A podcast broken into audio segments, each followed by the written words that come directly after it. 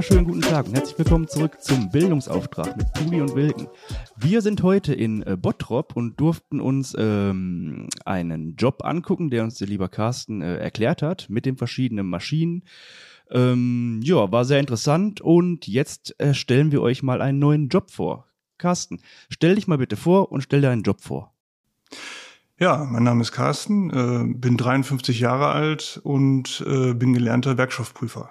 Bist gelernter Werkstoffprüfer. Wir machen jetzt seit ein paar Folgen so ein, so ein Ding, das heißt, äh, erkläre deinen Beruf in einem Satz.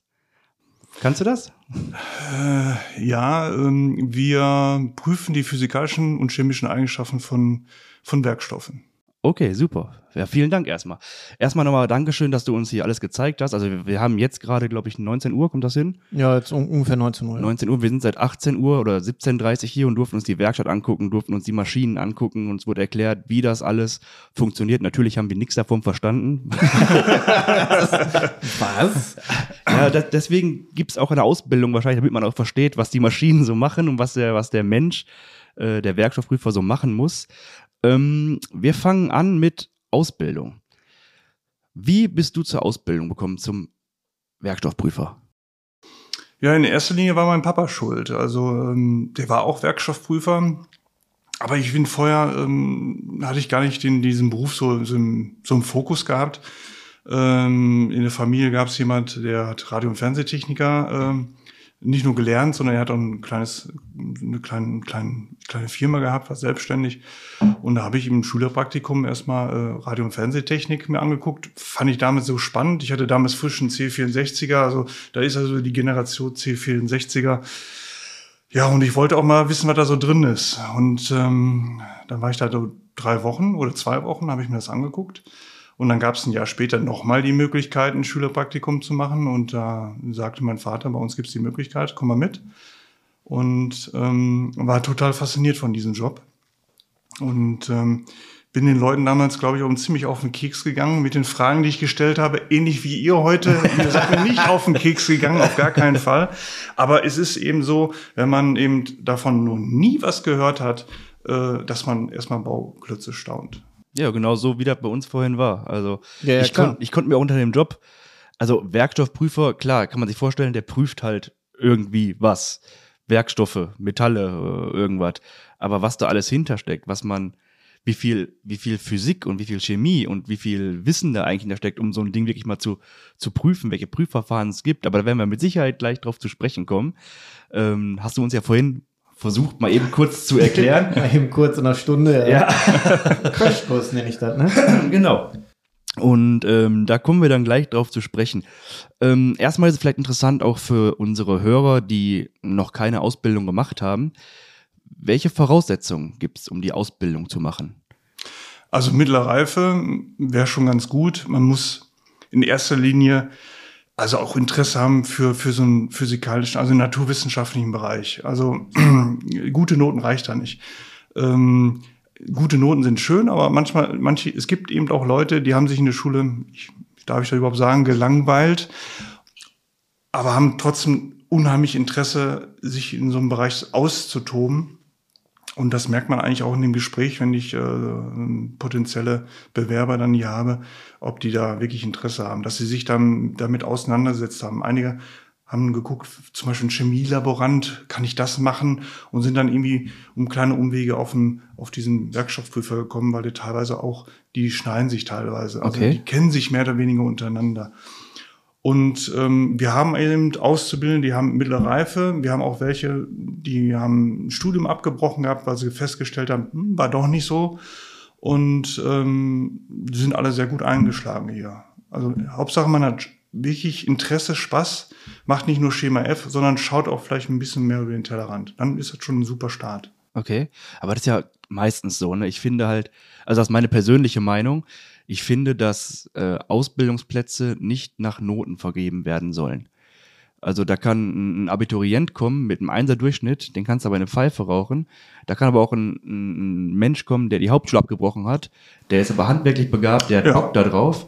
Und äh, dann sollte man den Menschen auch einfach eine Chance geben, weil die wahrscheinlich besser sind als der Abiturient, der gar keinen Bock hat. Auf jeden Fall, ja. Also so, so sehe ich das immer. so ne? sehe ich das auch. Ja, das, das, äh, es wird ja auch immer mehr so. Guck mal, aber als wir, als wir noch wirklich aktiv Ausbildung gesucht haben, war das ja noch so, die haben sich dein Zeugnis angeguckt Ja. und war da eine schlechte Note drauf, dann hast du schon mal spontane Absage gekriegt. Und da, Also ich weiß noch, ich habe mich damals mal beworben gehabt mit 16, da war ich in der, ne mit 15, neunte Klasse. Da hast du angefangen, dich zu bewerben Ja. für, für die Ausbildung. Und ich habe einfach gar nicht gewusst, was ich machen soll. Ich So, was machst du? Ja, bewirbst dich mal als Bankkaufmann. Ne? Hast du schön klimatisiertes Büro? Da dachte ich so, mach, machst du mal Bankkaufmann. Und dann bin ich zum Einstellungstest geladen worden, weil ich schon mal eine Frechheit fand, weil da saßen nur Abiturienten und ich. Weißt du, die waren alle irgendwie drei Jahre älter, können alle irgendwie ein bisschen höhere Mathematik und ich war froh, dass ich einen Dreisatz konnte und den auch noch nicht perfekt.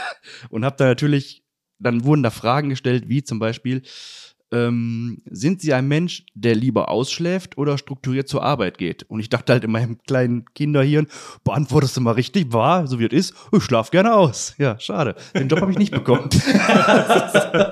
also ich finde das immer schwierig mit, mit, mit Einstellungstests. Ich finde am besten einfach wirklich Gespräche und dann sagen, pass auf, du hast Bock hier zu arbeiten, komm, wenn das jetzt möglich ist, samstags vorbei, arbeite mal einen Probetag oder zwei oder komm in den Ferien eine Woche vorbei, wir bieten dir ein Praktikum an und wenn du gut bist, dann fang an. Und wenn du nicht gut bist, werde ich dir das schon erklären.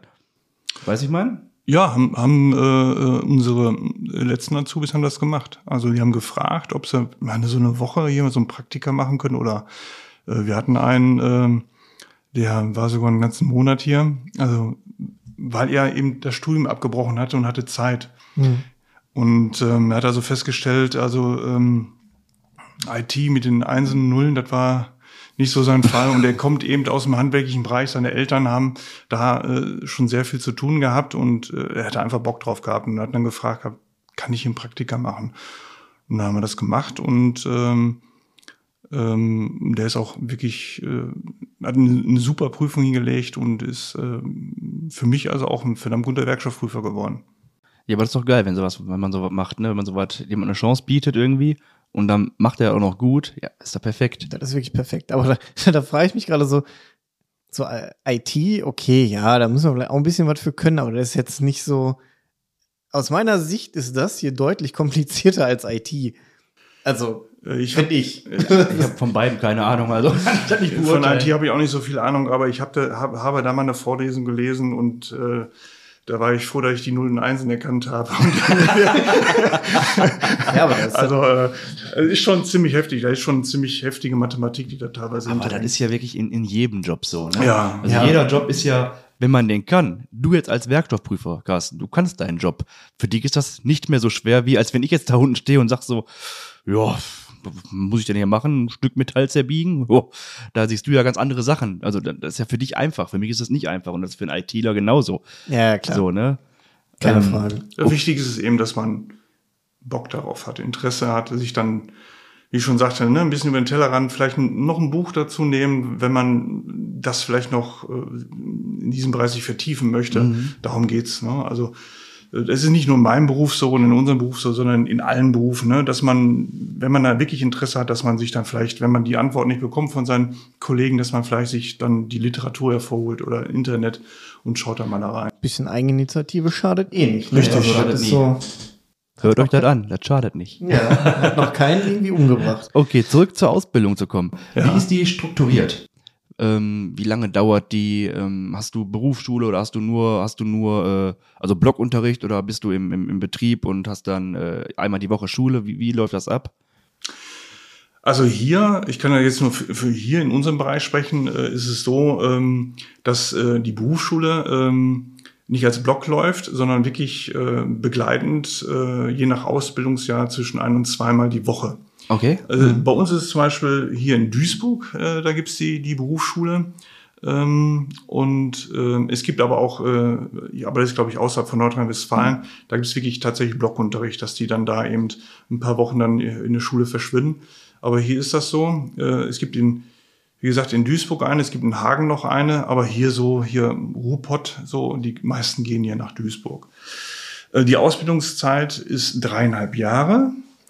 Ähm, äh, ja, und ähm, gibt natürlich, wie, wie, wie bei allen Lehrberufen, einen Rahmenlehrplan, da steht dann alles drin, äh, kann man sich auch im Internet angucken, einfach Rahmenlehrplan Werkstoffprüfer äh, eintippern. Und ähm, dann wird man auch feststellen, dass der Beruf also auch ein bisschen aufgegliedert ist. Also es gibt nicht nur den Werkstoffprüfer, sondern es gibt den Werkstoffprüfer in verschiedenen Teilbereichen. Zum Beispiel? Ähm, es gibt den als äh, Systemtechniker, äh, Metalltechnik, Kunststofftechnik und Wärmebehandlungstechnik. Das heißt, dass du, dass das, sind das vier verschiedene Ausbildungen oder lernst du das alles in der Ausbildung zum Werkstoffprüfer? Also es gibt ein Pro, also eine Basis, sage ich mal, die die alle lernen, und dann wird eben äh, differenziert. Also wenn ich jetzt Systemtechnik mache, dann bin ich sehr stark in der sogenannten zerstörungsfreien Werkstoffprüfung, also Röntgen, also durch Strahlungsprüfung, Oberflächenrissprüfung, Ultraschall, ähm, wo man eben das Bauteil, was man prüft, nicht kaputt macht. Und dann gibt's die Metalltechnik, was ich jetzt hier äh, repräsentiere. Ich mach, ich bin der Kaputtmacher. Ich bin der, der klassische Kaputtmacher. Ich kriege eine Probe, mach mal kaputt, ne, und sag mir, was du rausbekommst. Ähm, und da sind eben, ähm, da, da schneiden wir ohne Frage auch die zerstörungsfreie Werkstoffprüfung, die wird gerne ZFP abgekürzt. Ähm, aber wir machen hier eben die klassische zerstörende Werkstoffprüfung, wie ein sogenannter Zugversuch, Kerbstoffbiegeversuch, Härteprüfung, äh, Biegeversuche. Das, das machen wir in unserem Bereich. Ähm, dann gibt's noch die Kunststofftechnik. Ähm, die haben sich spezialisiert auf Kunststoffe. Wir als, ich sag mal, normale Werkstoffprüfer sind so sehr metalllastig. Mhm. Ne? Also nicht nur Stahl, sondern auch Nicht-Eisenmetalle, wie zum Beispiel Titan, Aluminium ne? oder eben irgendwelche Kupferlegierungen, die, die untersuchen wir dann aber die haben sich spezialisiert auf Kunststoffe, weil Kunststoffe ist wirklich ein sehr komplexes, ein sehr komplexer Bereich auch wieder. Ähm, da sind die also sehr fit drin. Und dann gibt's eben die Wärmebehandlungstechnik. Das, äh, die Werkstoffprüfer werden gerne in sogenannte Wärmebehandlungsbetriebe eingesetzt, wo Bauteile durch einen, salopp gesagt, durch den Ofen geschoben werden, mhm. um, um die physikalischen Eigenschaften zu verändern. Also zum Beispiel Festigkeit, Härte, Oberflächenhärte zum Beispiel. Und die lernen dann eben ganz gezielt, wie man da die, den Prozess zum Beispiel überwacht. Ne, der Kunde sagt, pass mal auf, ich, ich gebe dir jetzt das und das Bauteil und der soll an der Oberfläche die und die Härte haben. Und die wissen dann ganz genau, okay, ich muss dann eben die und die ähm, Prüftechnik, zum Beispiel die Härteprüfung einsetzen, um den Kunden nachzuweisen, wir haben das geschafft, ne? das ist genauso, wie ihr das bestellt habt, oder eben den Prozess zu überwachen. Ich denke, wenn du jetzt so erzählst, wahrscheinlich hast du dann in der Berufsschule, ähm, hast du mit Sicherheit verschiedene Fächer, vermutlich Physik und Chemie gehört dazu? Ja. Wahrscheinlich sehr viel? ja, es ist, ähm, es gibt natürlich auch die Basisgeschichte und dann eben dieses fachbezogen. Ne? Also die können natürlich, die holen uns natürlich ab am Anfang, um, sagen wir mal, so ein, so ein Grundlevel reinzubekommen. Weil, wie wir ja vorhin schon gesagt haben, es kommen ja Leute, mit, mit mittlerer Reife oder auch mit, mit, mit, mit 10b oder eben auch welche mit Fachabitur oder Abitur oder haben schon irgendwas studiert. Und um, um, die, um die Leute dann ein bisschen einzufangen, wird dann dementsprechend eine Grundbasis gebildet. Und dann geht man fachbezogen dann eben auf die, auf die, auf die eigenen ähm, Prüfungen, sage ich jetzt mal. Okay. Ähm, ich habe noch zwei Fragen zum, zum Bereich Ausbildung. Kannst du dir mal kurz erklären, welche gibt es fachspezifische Fächer? Also, keine Ahnung, äh, Lehre der Metallurgie oder sowas? Ja, zum Beispiel. Ne? Oder eben Wärmebehandlung, ne? zum Beispiel. Ist ein eigenes Fach? Ja. Ah, okay. Oder sogenannte Zweistoffsysteme. Ähm, wo ich habe euch vorhin dieses äh, sogenannte Eisen-Kohlenstoff-Diagramm gezeigt. Ja. Das mhm. wird dann erklärt. Also da wird nicht nur einfach an der Wand genagelt und gesagt, dort ist das Eisen-Kohlenstoff-Diagramm und nächste Woche frage ich euch ab, ja. sondern wird eben erklärt, wie komme ich zu diesem System, wie spielen die einzelnen Elemente zusammen ähm, und wie kann ich es lesen und wie kann ich es nachher als Werkzeug gebrauchen. Einmal für euch, die jetzt hier gerade zuhören, wir haben auch ein paar Fotos gemacht und ein Video gemacht, die werden wir natürlich dann bei Instagram äh, bei Facebook leider noch nicht, weil das immer noch äh, ist in Klärung. Ist in, ist, ist in Klärung. Ja. Aber äh, bei Instagram dann veröffentlichen, damit ihr euch da mal ein Bild machen könnt von dieser, wie ist das, Eisenkohlenstoff? Diagramm. Diagramm. Damit ihr euch davon ein Bild machen könnt.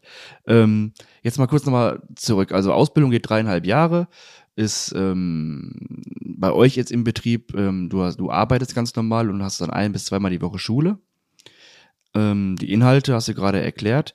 Wie ist denn so die Vergütung als, als Azubi? Was verdient man so im Durchschnitt? Kann man das, kann man das sagen? Na, ist auch gestaffelt mit den Jahren. Ne? Also man fängt also ähm, im ersten Ausbildungsjahr an, bekommt man schon knapp 1000 Euro. Und dann über, über, die, über die Zeit äh, bis, äh, bis, bis nach dreieinhalb Jahren äh, ist man dann ungefähr, da weiß ich die Zahlen jetzt auch nicht so richtig, ist man ungefähr bei, bei, bei 1100, 1150 Euro. Was ja schon viel ist, ne, für einen Azubi. Das, äh, also von, von den Zahlen, die wir so die letzte Zeit gehört haben, ist das auf jeden Fall schon ein gutes Mittelfeld. Ne? Ja, also das ist eigentlich definitiv. ähnlich wie in der Industrie. Die Ja. verdienen Ja. da. Ist auch so ein bisschen, wir sind zwar ein Dienstleister, wir sind jetzt, jetzt nicht äh, irgendwie äh, tarifgebunden, äh, aber es ist dementsprechend angelehnt. Sehr gut. Okay. Aber dann können wir auch, wenn wir jetzt gerade schon über Geld reden, ähm, weißt du, was man direkt nach Ausbildung verdient, quasi? Ungefähr so. als- ja, brutto so, um- ja, so um die zwei, 2,7 so, fängt man so mit an. Das ist schon ein gutes. Oder das ist schon ein gutes Einstiegsgehalt, ja. definitiv. Ganz kurz, du musst ein bisschen näher ans Mikro rangehen, Okay. sonst äh, hört man dich nachher nicht mehr so stark. Okay, also 2,7 so in den Durchschnitt als, als, als, äh, als frischer Geselle. Finde ich schon, finde ich schon viel. Habe ich nicht bekommen, als ich Geselle war. Ich war auch nie Geselle. Ich bin Ich wollte sagen, Pflegefachkraft. Facharbeiter. Pflegefachkraft. okay, ähm, Pascal, willst du weitermachen? Ja, gerne. Ähm, genau. Wie sieht denn für so ein jetzt äh, Ausbildung haben wir ja durch, wenn jetzt ausgelernt bist, so ein, so ein typischer Arbeitstag von so einem quasi von so einem Gesellen aus, jetzt in dem Beruf. Von morgens anfangen, wann, wie viel Uhr geht's los? Ungefähr? 7 Uhr. 7 Uhr? In der Industrie meistens um 6 Uhr, Mhm. weil die im Produktionsbegleiten ja auch meistens dabei sind oder die haben einen Schichtbetrieb, je nachdem. Bei uns fängt es eben um 7 Uhr an. Ähm, ja, wie gesagt, wir sind Dienstleister. Im, im, im, im, im, in der Industrie wird es ein bisschen anders laufen, weil die eben dementsprechend produktionsüberwachend äh, mit eingebunden werden, dass dann eben vielleicht von der Nachtschicht irgendwelche Proben da schon liegen, die sie sich dann schnappen. Aber ich sag mal jetzt bei uns, ähm, ähm, die Proben, die reingekommen sind, ähm, wird dann zusammen mit der Werkstatt dann eben geplant, wie die Probenlage dann ist. Äh, die müssen letztendlich wissen, wo wir die Proben haben möchten und welche Proben wir haben möchten. Das ähm, ähm, zeichnen wir teilweise dann an die Prüfstücke dann an, die wir bekommen. Die werden dann ausgearbeitet und ähm, der Kollege bekommt dann die Proben dann äh, aus der Werkstatt und äh, fängt dann sein Prüfprogramm an. Also sprich eben zum Beispiel, wenn wir beim Zugversuch bleiben, ähm, dann gibt es eine Norm dann dementsprechend Anforderungen, wie die Probe auszusehen hat. Da müssen Messlingen drauf gezeichnet werden oder angekörnt werden oder ähm, die Maschine kann sowas schon automatisch, je nachdem, was das ist. Ist, ist, ist heute so, ne, der Computer äh, und die Technik, die ist so fortschrittlich geworden, dass einige Sachen eben äh, abgenommen werden können. Mhm. Ja, und dann prüft er, prüft er nach den Vorschriften, die letztendlich mehr oder weniger an, ähm, an der Probe dran kleben, sage ich jetzt mal, ähm, und äh, kontrolliert das dann und stellt einen Prüfbericht aus. Ähm, oder er wartet eben, dann ist ein Termin da, dann kommen irgendwelche Sachverständigen, zum Beispiel der TÜV macht nicht nur Kfz-Wesen, sondern er macht auch ähm, Bauteilüberwachung. Äh, und dazu gehört es unter an- anderem auch, dass er eben bei solchen Prüfungen dabei ist, dass er also sozusagen als, als, ähm, als Instanz darüber schaut, dass das alles mit rechten Dingen zugeht und dass er sozusagen bestätigt, ja, die Werte, die da ermittelt wurden, die stimmen, ich war dabei, setze seine Unterschrift darunter. Ah ja. Du hast ja vorhin, wir waren ja schon ein bisschen früher hier, erzählt, dass du auch mal beim TÜV zugucken durftest. Äh, war das, hab ich richtig verstanden? Als, als Werkstoffprüfer? Ich habe meine Ausbildung beim TÜV gemacht. Also du hast deine Ausbildung beim TÜV direkt gemacht? Ja, Ah, okay. Also ist schon ein paar Tage her. ähm, wir hatten, äh, das, der TÜV, äh, damals hieß er noch RW TÜV, hat ein Technologiezentrum gehabt ähm, und äh, wir hatten dann tatsächlich äh, ein, ein Lichtmikroskop, ähm, wo eben ein sogenannter ähm, ja, Ofentisch drunter war, wo man die Temperaturen ähm, ähm, steigen lassen konnte und abfallen lassen konnte. Und dann konnte man tatsächlich dann sehen, wie die Gefügestruktur sich ändert. Das ist total spannend. Also ich glaube, jetzt hat nur noch das Max-Planck-Institut in Düsseldorf so, so, ein Gerät dann da stehen, weil die machen richtig Forschung und Entwicklung. Ja. Also im Normalfall hat man das nicht. Aber das kann ich mir schon interessant vorstellen, wenn du mal durch so ein Mikroskop gucken kannst und dann live quasi siehst, wie sich ein Werkstoff, Werkstück, Werkstoff, Wirkstoff, Werkstoff, Werkstoff sich, sich verändert. Kann ich mir schon, das lernt man, also sieht man so in der Ausbildung vermutlich nicht. Ja, oder? es gibt Videos auf YouTube, da kann man sich was angucken. Ja, gut, klar. Aber live, mh. Außer wie gesagt, man arbeitet eben bei Fresenius, Max-Planck-Institut und wie sie alle heißen. Ähm, da, bestimmt. Da das, ja. Okay. Okay. Ähm, ja. Mach, mach, mach du erstmal ich, weiter. Ich mach weiter, genau. Ähm, die Einsatzorte sind wahrscheinlich, ähm, du sagst ja Industrie und äh, Privatsektor. Ähm, Gibt es da noch andere Einsatzorte für einen Werkstoffprüfer oder wie ist das? Also weniger Privatsektor. Ähm, also der Werkstoffprüfer wird ist in vielen Bereichen einsetzbar, wo eben letztendlich eine Qualitätssicherung da ist. Selbst man sieht es gar nicht, man fliegt damit, man fährt, fliegt damit oder fährt damit in Urlaub. Zum Beispiel eben äh, hier in Düsseldorf sind Werkstoffprüfer im Bereich der zerstörungsfreien Werkstoffprüfung zugange, äh, um zum Beispiel die Flugzeuge zu überprüfen. Ne? Da werden eben zerstörungsfrei, wird dann geguckt, ob da irgendwelche Risse schon, schon gestartet sind. Ne? Oder eben, man sitzt im ICE und ähm, der war vorhin in der Inspektion, da wurden zum Beispiel die, die, die Radläufe, die unten drunter sind, äh, mhm. äh, die eben auf der Schiene sind, wurden vorher per Ultraschall geprüft, äh, ob da schon irgendwelche Vernutz äh, Abnutzungserscheinungen oder ob da auch schon Risse drin sind. Ne? Also zum Beispiel ist da der Werkstoffprüfer einsetzbar. Ähm, in der Industrie, ähm, äh, hier Stahlwerke, Walzwerke, Wärmebehandlungen, äh, da braucht man eben diese Fachkraft, um ähm, zu überwachen, was man gerade da produziert.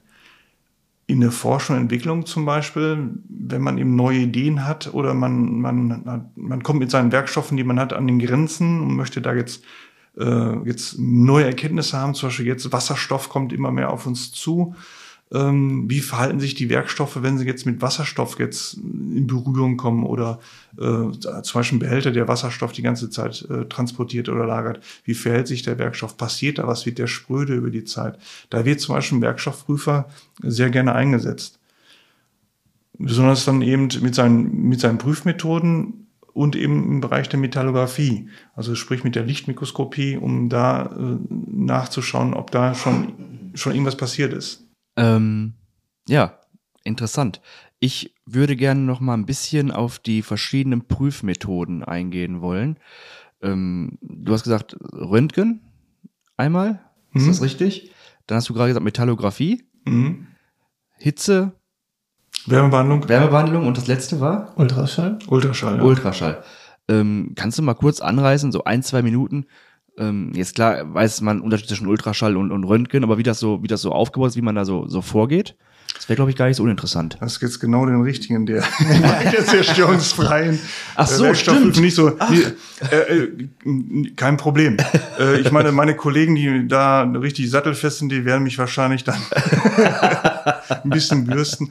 Aber so grob kann ich erklären. Also zum Beispiel man kennt es ja beim Arzt, wenn man Bein, ne, Bein gebrochen hat, irgendwie Knochenbruch oder man möchte wissen, ob es wirklich gebrochen ist, dann wird geröntgt. Und, und ähnlich ist es bei uns auch, dass man ein Prüfobjekt bekommt und man kann ja nur drauf gucken, man kann nicht reingucken. Man möchte eben wissen, gibt es da innen drin schon irgendwelche Fehlerquellen oder sind da Risse drin, Poren drin? Also wird dann eben mit einem mit, mit Röntgenstrahl äh, das Bauteil durchstrahlt und unten drunter liegt ein Film, der eben äh, nicht lichtempfindlich ist, sondern eben auf Radioaktivität reagiert.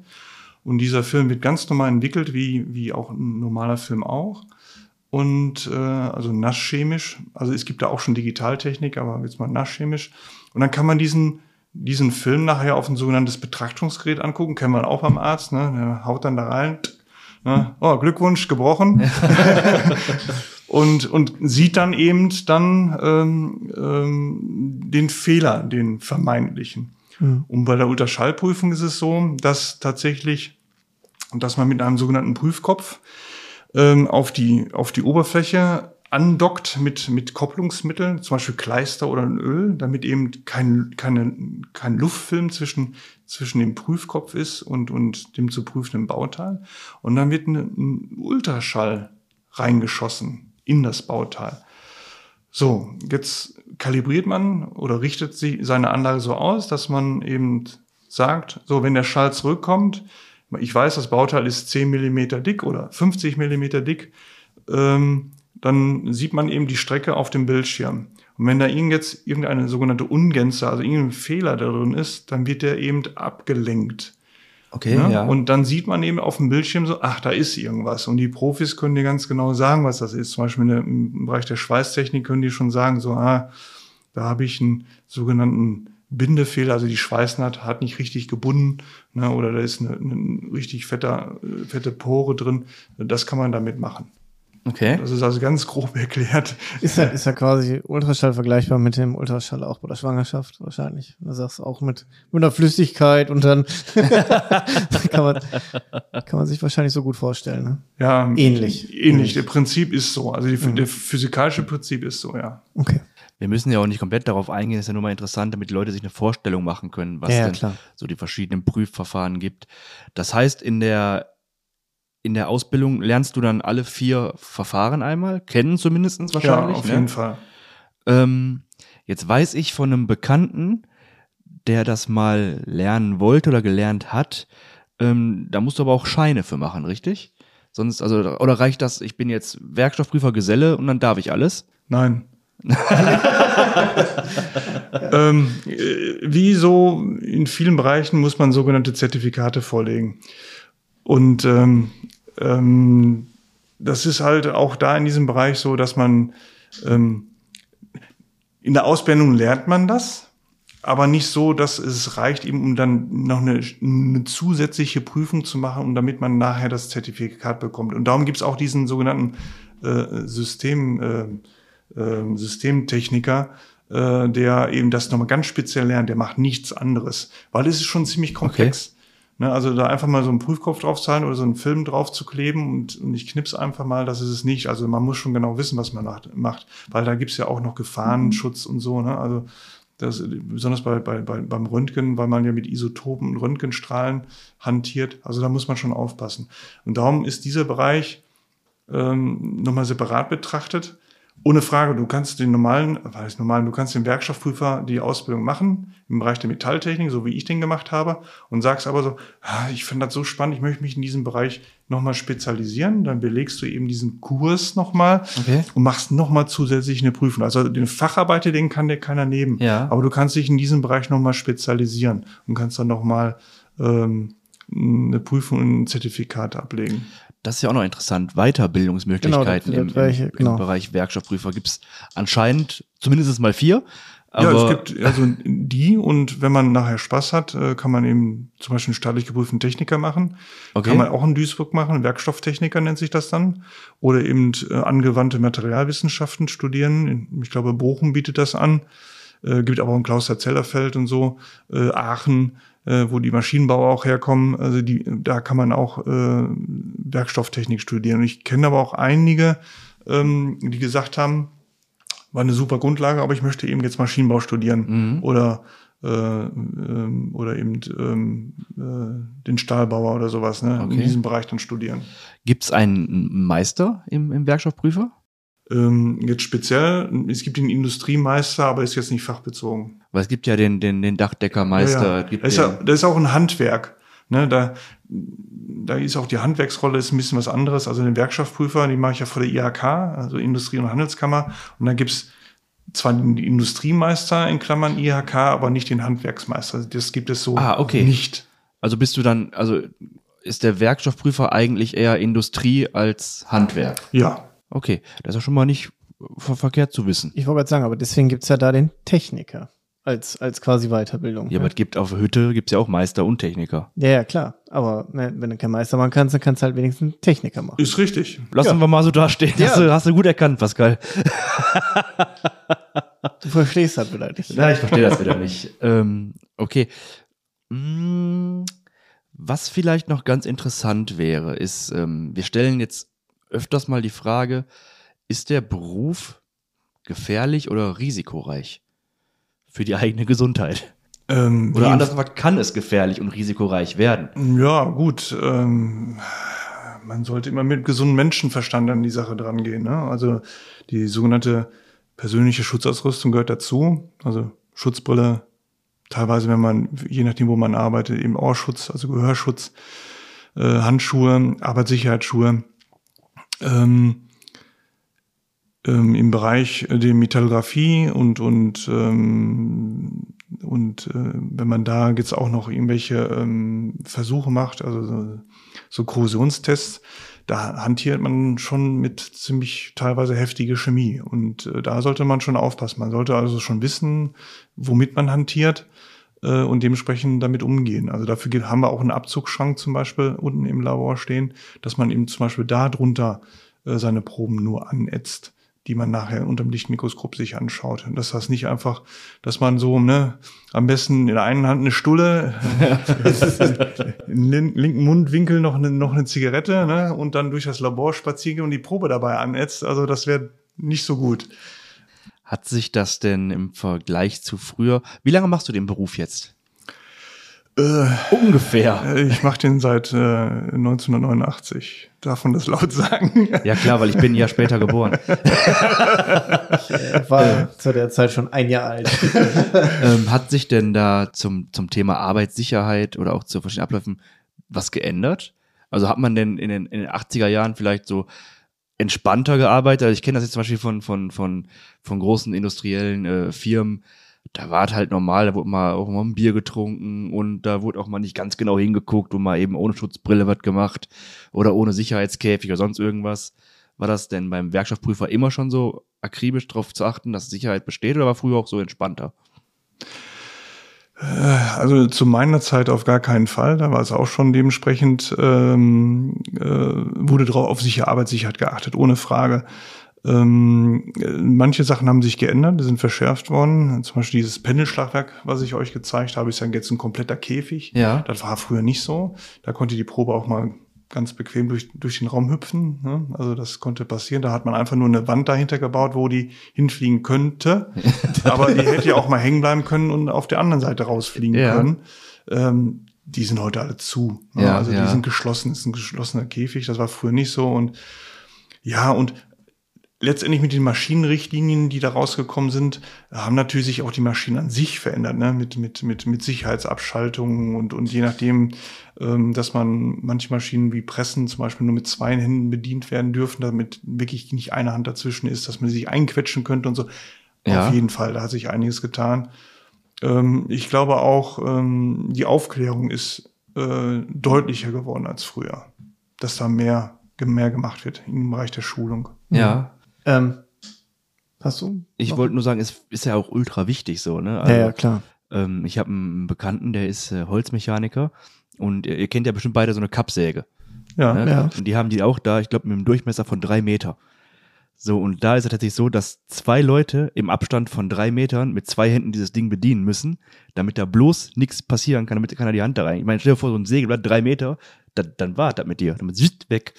also, Ja, ja, das macht Ne? nicht mal ein Geräusch. Ne, das macht ja einmal vielleicht ganz kurz. Ja. Also das finde ich, ähm, ich finde halt Arbeitssicherheit ultra wichtig. Vor Richtig. allem jetzt auch in, in, in, in, in, so, in so Handwerksbetrieben. In jedem Betrieb ist es wichtig, aber gerade hier kann ja richtig, richtig, richtig viel Scheiße passieren. Ja, also bei uns laufen regelmäßige Schulungen äh, im Bereich der zerstörungsfreien Werkstoffprüfung. Die Kollegen sind ja draußen unterwegs, die werden nochmal ganz speziell geschult. Darüber haben wir auch ein Zertifikat. Ähm, ähm, ja, Arbeitssicherheit ist A und O. Also, also mit, an Betracht unserer Kollegen, Mitarbeiter, ähm, also so mit Auge zudrücken oder so, ich, ähm, ich halte da mal die Strahlungsquelle, ne? Äh, dann läuft nicht, geht nicht. Nee, das glaube ich. Ähm, was wollte ich denn jetzt? Ach so, genau. Ähm, ist das denn viel, viel Papierkram? Weil wir haben jetzt gerade so ein bisschen auch über früher, heute ähm, Digitalisierung in dem Job. Ist die angekommen oder ist immer noch viel handschriftlich oder kann man mittlerweile digital arbeiten? Äh, teilweise kann man digital arbeiten. Das papierlose Büro ist immer noch nicht da. Das ist noch nirgendwo da, ist nirgendwo da. Ja, aber viele Sachen, ähm, ähm, die früher eben, na, weiß ich, abgeschrieben wurde äh, oder dass da irgendwie noch ein Plotter dran war, der das alles aufgezeichnet hat, äh, ist heute digital gelöst. Dass es wirklich komplett auf dem Computer ist, dass man dann seinen, seinen, seinen Kunden oder derjenige, der die Ergebnisse braucht, per E-Mail sofort rausschicken kann. Ähm, das, das, die Möglichkeiten gibt schon. Und die waren früher eben anders, da wurde eben alles ausgedruckt, nochmal unterschrieben und äh, dann durchs Faxgericht gejagt oder so, ne? Oder wenn schon, wenn, wenn's, wenn wir schon ein bisschen weiter waren, dann eingescannt oder so. Mhm. Ähm, äh, nee, da sind wir schon, schon deutlich einen Schritt weiter. Was auch noch interessant wäre, ähm, das ist eigentlich sonst deine Frage immer gewesen, ähm, in den Zeiten von Corona, wie war das für euch hier in der Werkstatt zu arbeiten? Durftet ihr einfach so arbeiten oder musstet ihr auch einmal auch Wechseldienste äh, einrichten, damit man sich bloß nicht über den Weg läuft? Wie ist allgemein? Ist man, ist das eher so ein Teamwork, äh, äh, ein Teamwork-Arbeit oder ist da ein Eigenbrösler eher, äh, äh, äh, äh, wie heißt das denn das Wort ja, jetzt? Wir sollten die Fragen, glaube ich, ein bisschen aufteilen. Wie war es mit Corona und dann ja, du hast recht. Äh, welche Art von ja, Mensch ja, sollte man sein und ist das eher Team und okay. Ja. Wie war das bei euch zu Corona-Zeiten? Ja, teilweise interessant, äh, weil es kam jeden Tag, kamen irgendwelche Verordnungen, ähm, die, die unsere, unsere Geschäftsleitung eben letztendlich uns dann auch mitgeteilt hat, ähm, die wir aushängen mussten. Also wir haben ähm, ähm, jetzt keinen Schichtbetrieb gemacht. Die Kollegen, die eben mobile unterwegs sind, die, die waren sowieso, sagen wir mal, wie, äh, wie so ein Trüppchen, immer so zwei Leute zusammen. Und wenn da einer eben dann krank wurde, war das, waren, waren die beiden eben als, als, als Team, ja. sind die natürlich dann weg gewesen. Äh, wir haben aber sehr viel Glück gehabt. Also wir haben wirklich ähm, kaum Ausfälle gehabt. Äh, in meinem Bereich, äh, wir sind einfach zu wenig, dass wir hätten uns jetzt aufteilen können. Und da haben wir auch so ein bisschen Mut zur Lücke gehabt, dass wir gesagt haben, okay, in jedem Raum ist nur eine Person oder, je, oder dementsprechend der Abstand ist groß. Und ähm, wenn noch Besuch dazu kam, Maske mhm. ne, und Fenster auf. Ne, da, so haben wir das versucht zu lösen. Das haben wir damit hinbekommen. War das denn unten in der Werkstatt? Waren wir, also ich sag mal, Werkstatt dazu waren wir jetzt gerade auch gewesen. Da war ja schon eine gewisse Hitze jetzt vorhin. Ja. Ähm, dann noch ganz mit Mundschutz rumrennen oder ging es da auch, weil da wenig Leute waren? Ohne? Weil da wenig, also wenig Leute, kein Mundschutz. Ja. Also okay. es war nur, wenn eben jetzt auch, wenn man sich geknubbelt hat, aus irgendwelchen Gründen auch immer, dann war eben Mundschutz. Mundschutzpflicht. Ja, ja, ja. ja okay. Oh, das ist ja. Ja, ist aber auch gut so. Ich, also ich ja, kann klar. mir nicht vorstellen, da unten in der Hitze an den Maschinen zu stehen, dann noch Mundschutz auf, Schutzbrille, weiß ich noch, ein Kittel oder was. Und das ist ja schon warm wie Sau. Ja, fra frag mal äh, ne? Pflege, ne? ja, da brauche ich nicht fragen, da habe ich gearbeitet. Naja. ne, äh, die okay. ja sehr lange. Dann jetzt der zweite Part. Der, der zweite Part ist ja quasi, ähm, ist, muss man eher, ähm, ich muss man, ist man eher Teamplayer oder äh, Einzelkämpfer quasi? Wie, wie sieht's da aus? Was ist da, wie ist das bei dir jetzt quasi? Bist du viel im Team oder viel für dich alleine? Ja, wie, wie in vielen anderen Bereichen auch Team. Also alleine ist schwierig man unterstützt sich halt gegen, gegen, gegenseitig. Ne? Also ähm, zum Beispiel eben ähm, die Werkstatt, ne? die ist ganz wichtig. Eben, es kommt ein Auftrag rein, super dringend, eilig. Ne? Und dann musst du eben mit den Kollegen aus der Werkstatt reden, pass mal auf. Ähm, du hast dir da zwar schon äh, richtig Mühe gegeben, ähm, mach das bitte eben noch zu Ende oder kannst du die Probe komplett runternehmen und kannst die jetzt dafür draufnehmen. Ähm, und das ist dann letztendlich Hand in Hand. Ähm, ihm das Bescheid sagen, eben wenn zum Beispiel eine Probe wärme behandelt werden muss, äh, dass der, dass der eine auch ein bisschen darauf achtet, so, ja, die Zeit ist rum, ne? die Probe kann raus, wir können weitermachen. Ähm, oder gibt so viele Berührungspunkte, die ich jetzt gar nicht alle auf, aufzählen kann. Ähm, auch wenn man draußen ist, also sprich, wenn man einen Auftrag bekommen hat, wo man äh, draußen vielleicht auch alleine mal arbeiten muss, ist man auch auf die Kollegen angewiesen, äh, dass eben, was ich zum Beispiel die Tasche gepackt wird, ne, was man eben mitnehmen muss. Ne? Ich muss die und die Utensilien mitnehmen und, äh, und der Kollege eben zum Beispiel, der im Laborbereich äh, sitzt, weiß eben ganz genau, ähm, was im Schrank liegt und ähm, normalerweise ist die Tasche vorbereitet, aber dann wirft er nochmal einen Blick rein und sagt, aha, ah, da fehlen noch Sicherheits, was weiß ich, Handschuhe, ne? Einweghandschuhe, ne? Dann werden die noch mit eingepackt und dann, ähm, also. Du, du sagst die ganze Zeit zwischendurch mal draußen arbeiten. Ja. Kannst du uns mal kurz erklären, weil fällt mir jetzt erst auf, was heißt denn draußen arbeiten? Also Das wäre jetzt so meine Frage ja, gewesen. ja, also, ist mir gerade mal eben so aufgefallen. Also die, die Kollegen, die aus der zerstörungsfreien Werkstattprüfung arbeiten, sehr viel draußen, eigentlich fast nur draußen. Also die fahren auf Baustellen, zum Beispiel Rohrleitungen, Behälter und machen da die Prüfung. Vor Ort dann direkt. Vor Ort, genau. Ah, okay. Wir haben auch einen Laborwagen, einen Laborwagen dabei, äh, wo zum Beispiel eine Dunkelkammer drin ist, damit man die Röntgenfilme vor Ort entwickeln kann und vor Ort dann auch gleich eine Aussage treffen kann. Mein lieber Schweißer, war kacke. heute war nicht dein bester Tag. Hier hast du eine Flex. Mach noch mal. Ne? Hat man diese Verantwortung? Muss man das dann, also wenn du das jetzt geprüft hast, du bist ja wahrscheinlich dann beauftragt worden vom Unternehmen XY, das Rohr jetzt hier zu prüfen. Darfst du als Werkstoffprüfer sagen dann, pass auf, Kumpel, das machst du normal? Das, oder mu- musst du was, musst du die Baustelle sozusagen abnehmen, bis das, bis das benutzt werden darf? Oder ist das auch eher so wie, wie ein Sicherheitsbeauftragten, das ist schön, wenn du das sagst, aber darauf hören muss ich nicht? Mm, Nee, es, es ist schon tatsächlich so. Man, wenn man wird ja, man wird als Fachkraft ja gerufen. Und meistens bei solchen Geschichten ist, sagen wir mal, äh, noch jemand dabei, der die ganze Sache beaufsichtigt. Zum Beispiel der TÜV. Und der als Sachverständiger guckt sich dann zusammen mit dir dann die Filme an. Wenn wir Okay. jetzt beim Röntgen bleiben. Ja. ne? Und du erklärst ihm, und meistens hat er auch dementsprechende Ausbildung, dass du dem nicht irgendwas erzählen kannst. ne? Da er also Plan, dann guckst du das zusammen an und, und er gibt dann die Anlage dann frei oder nicht. Ne? Aber es gibt natürlich auch Situationen, wo der Kunde im Vorfeld schon sagen, äh, eine Information haben möchte, ist das gut, kann ich das rausschicken? Ne? Und dann kann natürlich der Werkstoffprüfer dann auch, weil er hat ja die Qualifikation, er hat die Ausbildung, dann sagen, ja, habt ihr top gemacht oder nein, da würde ich an eurer Stelle dann nochmal das und das machen. Also er kann jetzt es nicht verlangen, ne? Ja, er kann okay. nur dementsprechend beratend tätig sein. Seid ihr denn in der Verantwortung dann, wenn jetzt was schief geht? Keine Ahnung, ihr nimmt, ihr nehmt jetzt von Firma Y ein Rohr ab und sagt, jo, das ist top so. Und eine Woche später explodiert das Ding, weil den Druck doch nicht aushält. Seid ihr dann haftbar dafür? Ist eine gute Frage. Ähm, Habe ich mich noch nie so mit auseinandergesetzt. Ja, wäre ja mal interessant, ne? Da gibt's natürlich auch wieder Sachverständigen für so eine Geschichte. Ne? Also man wird natürlich erstmal, wird natürlich jemand mit dem Finger auf uns zeigen, äh, ihr habt das geprüft, da war doch alles IO, warum jetzt? Ähm, aber es gibt ja verschiedene Einflussfaktoren, warum jetzt so ein Bauteil jetzt explodiert ist. Ja. Ne? Ja Und auch da gibt's dann wieder Werkstoffprüflaboratorien oder, oder, oder Institute, die sich diese Teile dann schnappen, sich dann anschauen und nachher genauestens eine Aussage treffen können. Pass mal auf, äh, das Material, was ihr eingesetzt habt, das war nicht so das Beste. Ne? Also da hättet ihr lieber was anderes nehmen sollen. Oder habt ihr überhaupt Werkstoffprüfung dran betrieben? Habt ihr eine Analyse gemacht, dass es wirklich der Werkstoff ist, den ihr ge- gekauft habt? Oder hat man euch irgendwas geschickt? Okay. Ja, oder die Schweißen, die da sind, sind die überhaupt geprüft worden?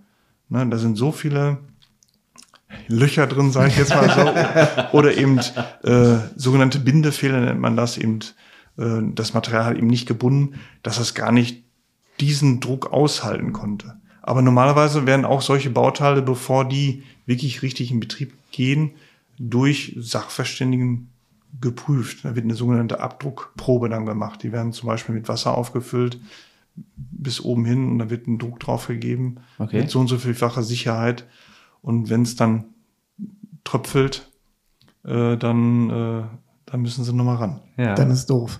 Ist das denn äh, verpflichtend für so Unternehmen quasi ihre Werkstoffe abzunehmen? Oder ist das quasi einfach so, ein, so eine Absicherung für das Unternehmen selber? Ähm, Es ist eine Absicherung fürs Unternehmen, teilweise verpflichtend. Okay. Ähm, es gibt ja auch hier Normen, und besonders bei uns Normen, Regelwerke. Ähm, ihr habt es schon mal gehört gehabt beim, beim let- letzten Postcast, äh, diese, äh, dieses, diese DIN-Norm, diese Ja, ja. deutsche Industrienorm. Und dann gibt es eben die EN, äh, europäische äh, Norm, und dann gibt es die ISO, also die internationale. Und gibt noch ASTM aus dem amerikanischen Bereich, es gibt aus dem französischen Bereich, aus dem englischen Bereich gibt es ganz viele, aber diese sogenannten DIN N ISOs sind die ziemlich weit verbreitet sind. Und wenn ich dann als Kunde zum Beispiel ein Blech kaufe und sage, ich möchte aber dieses Blech, diese Werkstoffgüte nach die und die Norm haben, ähm, bekomme dann äh, ein sogenanntes Zeugnis von dem Hersteller oder von dem Händler. Und ich weiß, ich baue das in eine Anlage rein, die etwas kritisch ist. Also da ist richtig Druck drauf oder Temperatur, Dampf. Also da geht es um richtig was, ist vielleicht sogar noch überwachungspflichtig, dass zum Beispiel der TÜV, also der TÜV ist immer wieder genannt, ne? aber das, wie gesagt, der TÜV macht nicht nur Kfz-Industrie, der ist auch ganz, äh, nicht nur Kfz, sondern der macht auch ganz viel in der Industrie was als überwachungspflichtige ähm, Organisation. Und ähm, da gibt es tatsächlich Richtlinien, die sagen eben, pass auf, wenn du das Zeug ne, jetzt einsetzt, da möchte ich aber äh, jemand Unabhängiges haben, der mir bestätigt, dass das auch wirklich genauso ist, wie, wie, wie das bestellt wurde. Okay. Also man bestellt quasi was schon mit einem Zertifikat und lässt das dann quasi nochmal gegenprüfen. Ja. Okay. Wir sind in Deutschland. Ja, ja doppelt Ist international, ist nicht nur in Deutschland, ist Okay. international. Ja. Aber ich ist schon sehr deutsch. Ah, ist schon sehr deutsch, ja. Aber ich kann es halt auch verstehen. Ja, geht, Also gerade geht's ja was auch. so Wir kommen Sachen. aus allen Herrenländern, kommen, wenn wir jetzt beim Stahl bleiben, kommt Stahl. Und man kann auch teilweise sagen, Papier ist geduldig. Mhm. Ne, da kann viel draufstehen. Und es geht durch viele, viele Hände. Also nicht nur das Papier, sondern auch der Stahl. Sei es eben ein Rohr, sei es ein Blech, sei es eine Bramme. Und gekennzeichnet ist er wirklich nur durch, durch einen Stempel. Ne? Ja, der kann auch gefaked sein, ne? Ja. Ja, klar, ist ja mittlerweile sogar alles Wir, recht hatten- einfach. wir hatten es ne? vor kurzem, ne? Also hier ähm, die Brücke, die die sie nicht aufgebaut haben, war, war alles, äh, alles eigentlich nur Schrott war, um Ja, Deutsch ja. zu sagen. Weil da eben die, die, der Qualitätsanspruch, der gestellt wurde, laut unseren Bauvorschriften absolut nicht eingehalten wurde. Sei es vom Grundwerkstoff, von dem Stahl, wie auch zu der Konstruktion und zu den Schweißnähten, die da entdeckt wurden. Mhm. Das ist schon verrückt, ne? Das ist quasi fertig und dann, Kaufst du Scheiße. ja. so. Ja, ist fertig und kannst nur noch verschrotten. Ja, ja. Das ist natürlich mies. Wie ist das? Ähm, also wir würden jetzt quasi schon zum Ende kommen. Mhm. Hast du noch was, was du einfach so erzählen möchtest über deinen Beruf, was vielleicht für die Leute noch interessant ist, was ich nicht gefragt habe oder was der Pascal nicht gefragt hat? Oder haben wir deiner Meinung nach die Fragen so gut gestellt, dass man sich jetzt ein Bild machen kann von dem Job des Werkstoffprüfers? Also ich habe super Fragen gestellt, hat mir sehr viel Spaß gemacht. Ähm, Ich kann nur sagen, mir macht der Beruf immer noch sehr viel Spaß. Teilweise sage ich ähm, Berufen sogar dazu, weil ich absolut dahinter stehe. Freue mich eben, Leute diesem Beruf näher zu bringen. Das hat man vorhin gemerkt, als wir unten in der Werkstatt Ja, waren. schön. Und ähm, also ich kann nur sagen, es ist ein spannender Beruf. Ne? Also wenn man, wenn man Spaß hat, Naturwissenschaften, ein bisschen handwerkliches Geschick mitbringt, dann, wie ich vorhin schon sagte, ein bisschen über den Tellerrand schauen möchte, ein bisschen mehr wissen möchte als nur was, was in der Berufsschule oder was wir hier so beibringen, äh, ist das echt ein, ein super interessanter Beruf, weil er auch unheimlich viele Möglichkeiten hat nachher, wenn man sich weiterbilden möchte, ähm, ja, in, in verschiedensten Richtungen gehen. Ich kenne also Werkstoffprüfer, die durch ein Studium eben in die Luft- und Raumfahrt gekommen sind. ne? Oh. Ne, oder in, in, in, in, in Institute, wo wirklich höchst seltene und interessante Werkstoffe entwickelt werden, die wir hier wahrscheinlich noch gar nicht kennen. Okay, Das okay. ist auf jeden Fall sehr interessant. Ja, auf jeden Fall. Ähm, ne, hab ich vergessen. Hast du vergessen. Okay. Dann ähm, danke ich dir erstmal, dass du die. Ach so. Okay, er doch nicht Brech ab, vergessen. brech ab. ähm, Thema Fachkräftemangel. Also gibt's äh, Bedarf? Also wenn wir jetzt gerade schon darüber reden, ähm, wird aktiv gesucht, sind Auszubildende da dieses Jahr oder eher ist das eher so mau gerade? Leider Gottes mau. Also wirklich, wir suchen Auszubildende. Wir suchen jetzt äh, zum, zum August, September suchen, also Start ist eigentlich August. September fängt, glaube ich, die Schule wieder richtig an. Suchen wir. Äh, aber auch Fachkräftemangel ist da. Also da, auch da suchen wir gerade, besonders in der zerstörungsfreien Werkstoffprüfung, weil es da gerade ein unheimlicher Boom ist, weil die Leute wirklich nur unterwegs sind, rund um die Uhr, ähm, ähm, werden dringend Leute gesucht. Also, wenn du möchtest, können wir das versuchen, bei uns zu verlinken, bei, bei Instagram oder sowas, wenn du das möchtest, dass ihr Leute sucht. Ja, könnt ihr gerne machen. Ja? Ja. Dann, Dann sag, dann, sag, dann sag doch mal ganz kurz, wo du arbeitest und was ihr jetzt genau sucht. Also ich arbeite Firma Technolabor in, in Bottrop Und ähm, wir suchen zurzeit eine zerstörungsfreien Werkstoffprüfung, ähm, äh, letztendlich dann äh, Werkstoffprüfer und eben äh, zu, zum ersten Achten eben Auszubildenden zum Werkstoffprüfer. Ähm, und zwar Fachbereich Metalltechnik.